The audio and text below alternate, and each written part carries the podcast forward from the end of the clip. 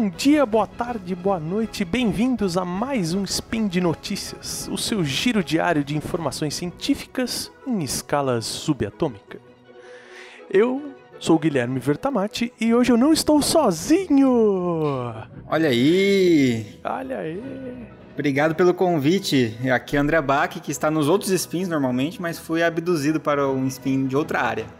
Exatamente, como as pessoas deviam estar ficando de saco cheio de eu querer cobrar todo mundo de usar EPI, eu comecei a trazer outras pessoas para obrigar vocês a usarem EPI no meu lugar. Isso chama gerenciamento. Mas hoje, no dia 7 Electran do calendário Decatrian e dia 30 de abril de 2020, a gente vai falar, obviamente, de segurança do trabalho. Só que e mais saúde. E saúde, exatamente. Mais particularmente, a gente vai juntar as duas coisas. Então roda a vinheta. Speed Notícias.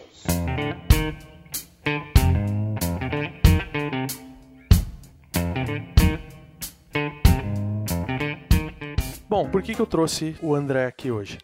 O Bach ele é farmacêutico, vocês já escutaram os outros spins dele, e ele manja do efeito de remédios, bebidas e tal, e é exatamente sobre isso que eu quero falar, porque eu trabalho com segurança e uma das coisas que a gente tem que tomar muito cuidado, que pode, é, é um, vamos dizer assim, um vilão invisível muitas vezes, é um funcionário, um colaborador que vem trabalhar ou sobre o efeito desde um medicamento mais simples até de psicotrópicos, né? E assim, a gente faz com muito cuidado, né? Todas as atividades, tem os checklists, já comentei em alguns momentos aqui sobre um checklist que a gente faz antes de começar certas atividades e tem atividades de maior risco, né? Eu gosto de chamar atenção sempre para trabalho em altura e trabalho em espaço confinado ou com máquinas.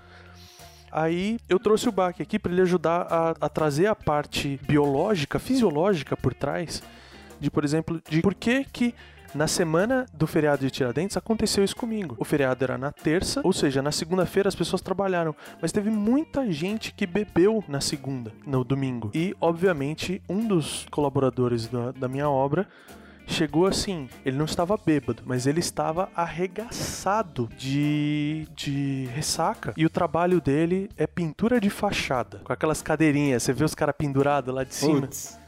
Ah, meu, coloquei o cara pra fazer faxina na obra. Não, não mandei ele pra casa, mas ele ficou fazendo faxina na obra. Aham.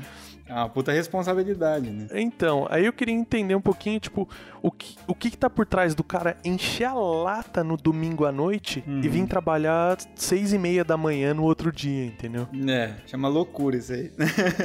Não, mas então, ah, é, é muito importante esse tema, Verta. Eu acho que quando a gente pega os medicamentos, mesmo que você citou antes mesmo de falar do álcool e, e outras drogas, né, que não tem uma bula que vem junto, né, mas os outros medicamentos que a gente usa, vários deles a gente nota que uma das principais descrições que a gente tem lá é se for dirigir ou operar máquinas, né? Sempre tem isso na bula. Eu fico pensando, meu, eu, não tenho- eu nunca operei uma máquina, né? Fora um carro que a gente dirige, mas sempre tá lá na bula. Quer dizer, de tão importante que é essa questão de você é, operar instrumentos e, e- e coisas assim que acabam oferecendo algum risco, né, pro, pro indivíduo se ele não tiver muito focado naquilo, né? E isso inclui a direção, mas inclui também vários equipamentos aí na construção civil, ainda mais esses que colocam indivíduos em altura, né? Ou, que, é, ou até é, também com marcenaria e etc, né? A gente tem um monte de, de- de equipamentos assim. E aí, acho que tudo gira em torno de, de, de medicamentos que podem diminuir de alguma forma a atenção do indivíduo ou diminuir o estado de alerta, né? O estado de vigília, né? De manter o indivíduo acordado. É, é claro que às vezes nem precisa né, ter um medicamento envolvido. Às vezes um- uma noite muito mal dormida, é, ou privação de sono, ou o indivíduo que trabalha em turno dobrado, por exemplo, trabalha num lugar num dia de dia, à noite em outro lugar, ele já pode vir é, fisiologicamente já alterado, né, sem necessidade de uma medicação ou de uma droga para isso. Mas é- essas substâncias, o maior perigo são as substâncias que a gente considera depressoras do sistema nervoso, né? Que de alguma forma eles vão reduzindo a, o funcionamento dos nossos neurônios. Então, os nossos neurônios eles precisam ter um equilíbrio entre, entre neurotransmissores, que são substâncias químicas, que é a forma com que eles conversam, né? É, entre substâncias químicas que estimulam outros neurônios e substâncias químicas que inibem outros neurônios, para a gente ativar umas áreas do cérebro, depois ativar ou desativar, ativar outras. E se a gente não tiver com algumas áreas muito ativadas né, durante o dia, a gente acaba ficando sonolento ou distraído. Né? Então, essas áreas responsáveis por atenção, por manutenção do estado acordado, né, é, podem estar mais desligadas aí. E algumas substâncias químicas reforçam essa, é, esse desligamento de algumas áreas, né, essa redução de funcionamento de alguns neurônios. E eles vão incluir principalmente aí né, igual você citou no começo, tem medicamentos às vezes simples de uso comum, né, até medicamentos que às vezes são controlados, até substâncias lícitas que não têm finalidade terapêutica, como o álcool, até substâncias ilícitas aí, né. É, pra você ter ideia, você falou de, ah, às vezes são substâncias mais simples. Meu, eu peguei um caso na época que eu trabalhava com mineração e uma coisa muito simples, a, a atividade não envolvia muito risco, né? Mas, por exemplo, é, um, é uma pessoa que tava, sério, não tinha nenhum risco envolvido, mas é uma pessoa que organizava o, os arquivos dos clientes, né? E uns três dias eu peguei arquivos, né? Eu, eu usava muito esses arquivos para determinar, tipo, a, a, parte de logística, de entregar produto. E eu peguei algumas pastas fora do lugar. E eu fui falar com a pessoa e a pessoa, tipo, pô, desculpa, foi falta de atenção e tudo mais. Um tempo depois, eu descobri, cara, que ela tava, tinha tido um problema intestinal, assim, um mal-estar, e tinha tomado Dramin, cara. E aí, obviamente, uma coisa completamente inofensiva, ela trocou pastas de lugar mas você vê que o comportamento era uma pessoa super energética e tudo mais e tomou Dramin, cara. Um Dramin você compra em qualquer farmácia. Exato, é, é. e acho que isso Aí... é, essa que é a importância, porque tem medicamentos que a gente não dá tanta importância para eles, porque justamente a gente associa que medicamentos de venda livre, principalmente esses que ficam disponíveis até nas gôndolas, às vezes você não precisa nem chegar até o balcão da farmácia para pedir, já estão disponíveis ali. É, alguns que a gente não sabe que causa isso, né? Então, por exemplo, uma coisa, o indivíduo tomou o Dramin, tá, o Dramin já tem um certo conhecimento as pessoas às vezes tomam e sabem que elas capotam tomando Dramin, né? É, então é uns antihistamínicos de modo geral. O, o Dramin, embora a gente não use ele para alergia, ele vem da mesma classe dos antialérgicos lá que, que promovem sono. Quem tem rinite sabe disso, né? Então a gente tem alguns desses medicamentos mais baratos para rinite, uh, esse Stamin, né, Polaramine, esses medicamentos aí acabam provocando bastante sono justamente porque a histamina, que é um, um desses neurotransmissores, ela está envolvida na alergia, mas ela também no cérebro, ela não tem nada a ver com alergia. No cérebro ela ajuda a manter a gente acordado, né? Então ao tentar reduzir um estado de alergia, a gente às vezes acaba também reduzindo o estado de alerta. E, e às vezes, quando você pensa num, num antigripal, acho que esse é um ponto legal de levantar. Um antigripal que você vai comprar lá, vamos supor que o indivíduo vai trabalhar, mas ele está gripado, está resfriado. E ele não vai deixar de ir ao trabalho por causa disso. Aí ele quer aliviar os sintomas e muitos antigripais né? Você pega Resfenol, é, Benegripe, todos esses aí, boa parte deles tem uma, uma quantidade X ali de antihistamínico, porque ajuda a reduzir esses sintomas de coriza, né? De na, nariz né? entupido, etc. Então, e, e, mas provocam sono. E às vezes a gente não, ou às vezes o indivíduo ele não sente, ele é até um pouco mais resistente, ele não sente sono, mas ele não percebe que a atenção dele pode estar prejudicada. Porque, vai, eu comprei um antigripal, o antigripal não é um anti, é um antihistamínico, não é um antialérgico, né? Então a gente pensa que às vezes por mudar de classe não vai ter esse efeito, mas tem porque tem ali dentro, né? E varia, tem uns que vão ter maior quantidade, outros vão ter menos, uns vão ter cafeína, uns não vão ter. Aí você tem esses medicamentos que estão surgindo que é Naldecon dia, Benegrip dia, que são esses que justamente removem esses, essas substâncias para que o indivíduo não tenha sonolência durante o dia, né? E tem alguns que aconteceu também a gente vê muito em situação de trabalho braçal, né? Seja na obra, seja na indústria e tudo mais. Dor muscular, cara. E tem vários relaxantes muscular que você chega na farmácia, você aqui dá sono? Não, não dá sono.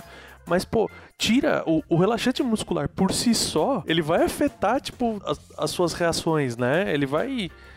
Ele, eu vejo assim, que por, por eu tomar, às vezes, eu percebo que mesmo aquele que não dá sono, tudo bem, eu não caio de sono no trabalho. Mas, cara, você tá sentado na frente do computador, você tomou aquele. Você tava com aquela dorzinha na lombar, você tomou um remédio desse, putz, você vê que você leva mais tempo a produzir um texto, alguma coisa assim, né, cara? Não, cara, se você Então, pegar, por exemplo, ciclobenzaprina, que é o princípio ativo do Miozan, né? É um medicamento que às vezes as pessoas elas tomam é, à noite pra dormir, às vezes. É, não que ela vá induzir um sono, que nem você falou, muito forte, mas provoca assim sono e provoca um relaxamento que ajuda a, a- nessa, né, a, a pegar no sono, por exemplo, né?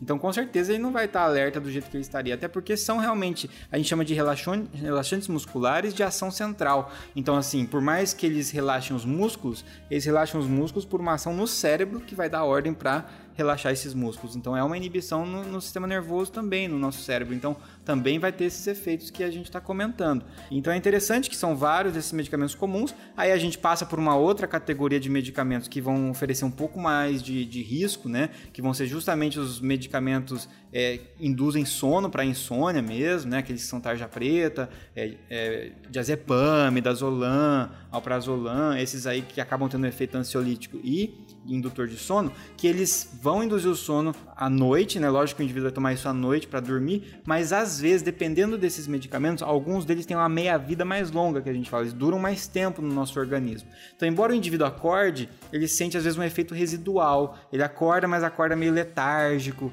é, demora para pegar, né? no- pega no tranco, digamos assim, né? Sim. E eu acho que a, a gente tem um efeito também que é muito grave do ponto de vista da segurança do trabalho, que é a associação de tudo isso que a gente falou para trás com alguns maus hábitos, né? Por exemplo, eu pego a pessoa porque ela tá sem o, o exemplo do relaxante muscular, né? A pessoa ela já trabalha, existe uma competição natural dentro da construção, o que é um problema. Eu, não, eu comecei a, a abranger a parte de estresse, a parte psicológica no meu último spin com a Jujuba. E, e assim, você tem a questão de piadinha tudo, então o cara que ele fraqueja, ele é tirado sarro. Então, às vezes o cara tá com dor, ele tomou um remédio, ele vai e se esforça. Aí, por N motivos, por um outro mau hábito, vamos dizer assim, o cara sai pra beber à noite, não dorme direito naquela noite, vai chegar no outro dia, isso vai acumulando até o ponto em que ele não vai aguentar. Ou vai ter um acidente, ele vai derrubar uma escora, por exemplo, que é uma peça metálica pesada, ele vai tropeçar.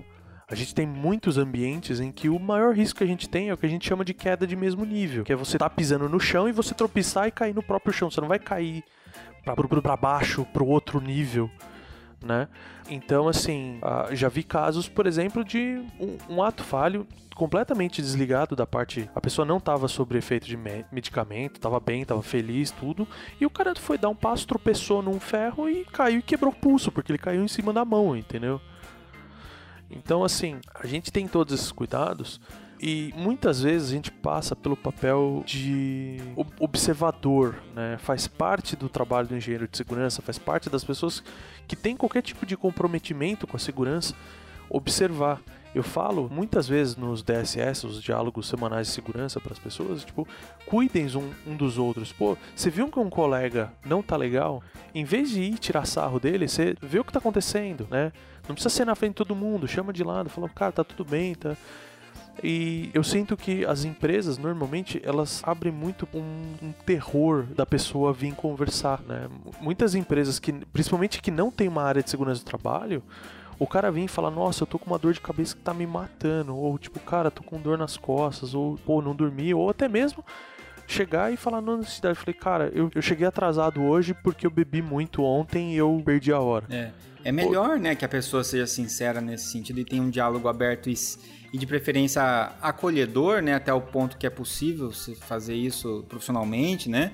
É porque isso faz com que a pessoa sinta mais à vontade em ser sincero com a situação dele e aí você tem condição de fazer o que você fez, né? Remanejar o indivíduo para faxina naquele dia, por exemplo, né? Sim, exatamente. Porque botar o cara pra trabalhar pendurado numa cadeirinha na fachada, no 14 andar, Uhum. né, no, no estado É. que ele E- tava. e aí, olha é- ele, ele não tava embriagado, ele tava de ressaca. Sim, então. E aí entra essa questão do álcool que você falou, né? O álcool, ele tá presente muito na... na- a gente comemora com o álcool, né? E tal, só que às vezes a, a construção civil, ela trabalha em alguns ritmos que às vezes foge do, do padrão, né? As pessoas trabalham em outros turnos, elas trabalham às vezes em... em em, em, não, não emendam feriado, por exemplo, só que a galera tá toda tá emendando, né? Então tá todo mundo emendando, mas o cara que trabalha na construção civil ele não vai emendar. Aí, é, domingo, por exemplo, as pessoas vão encher a cara à noite, todo mundo, e ele vai, porque todo mundo vai emendar a segunda, mas esse cara vai trabalhar, né? Então ele acaba tu também bebendo e acaba chegando de ressaca, por exemplo, né? Então, assim, o, o problema de chegar embriagado daí vai ser óbvio, né? É, o, o indivíduo vai estar como se estivesse sob efeito desses medicamentos que a gente falou, midazolam, alprazolam, né? Isso altera completamente a capacidade de julgamento, reflexo, né? Então a marcha descoordenada, a pessoa não consegue. E porque ao momento que a gente inibe neurônios, a gente pode inibir neurônios do cerebelo, que é quem é responsável por equilíbrio, né? E aí nessa situação é, que o Verta colocou aqui, a gente realmente perdeu o equilíbrio, perdeu né, a capacidade de fazer tudo isso que, que a gente está comentando e, e se colocando muito em risco. E a ressaca é porque o álcool gera subprodutos tóxicos para nós. É, só que se você bebe demais, você gera muitos desses produtos, isso fica muito uh, acumulado no nosso organismo, não dá tempo da gente eliminar ele a tempo, e aí gera esse, esse resquício de substância tóxica até ela sair do nosso corpo, fica gerando esses, esses incômodos, né?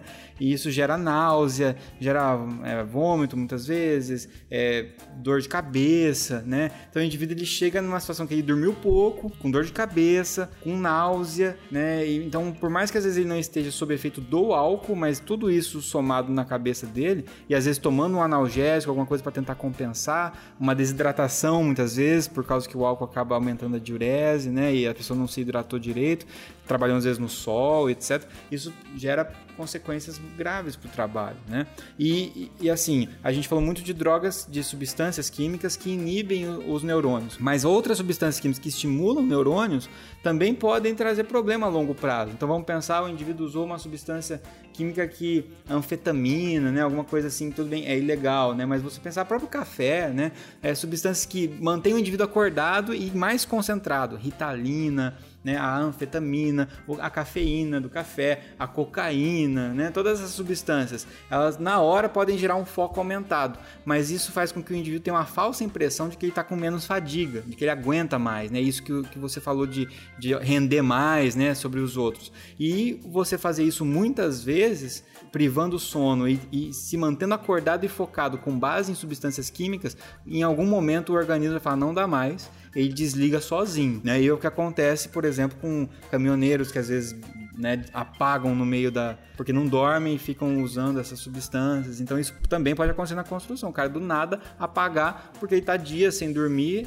na base de substâncias estimulantes. Então é o inverso, ao invés de usar uma substância que inibe, uma substância que estimula, mas usando demais, o organismo tem uma hora que ele desliga sozinho. Exatamente. Bom, a gente tem teria muito assunto ainda para tratar. Uhum. Tem assuntos, a gente pode vir com assuntos mais pontuais nos outros spins também. Uhum. E então, mas por hoje é só. E eu queria lembrar a todos vocês que os links comentados estão no post. E deixe lá também seu comentário, elogio, crítica, declaração de amor por que não checklist de segurança que você usa. Isso. e eu queria agradecer a presença do André Bach aqui. Obrigado. Eu que agradeço enriquecer muito mais isso.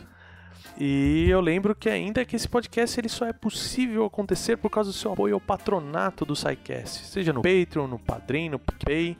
Então vão lá, contribuam. Se não puder contribuir, divulguem, porque essa é a coisa mais importante pra gente. Uhum. Divulguem a ciência, divulguem informação e um grande abraço no coração de vocês. Bom, então até o próximo spin. Exatamente. Fiquem tranquilos, fiquem seguros, trabalhem bem e voltem para casa. E até amanhã.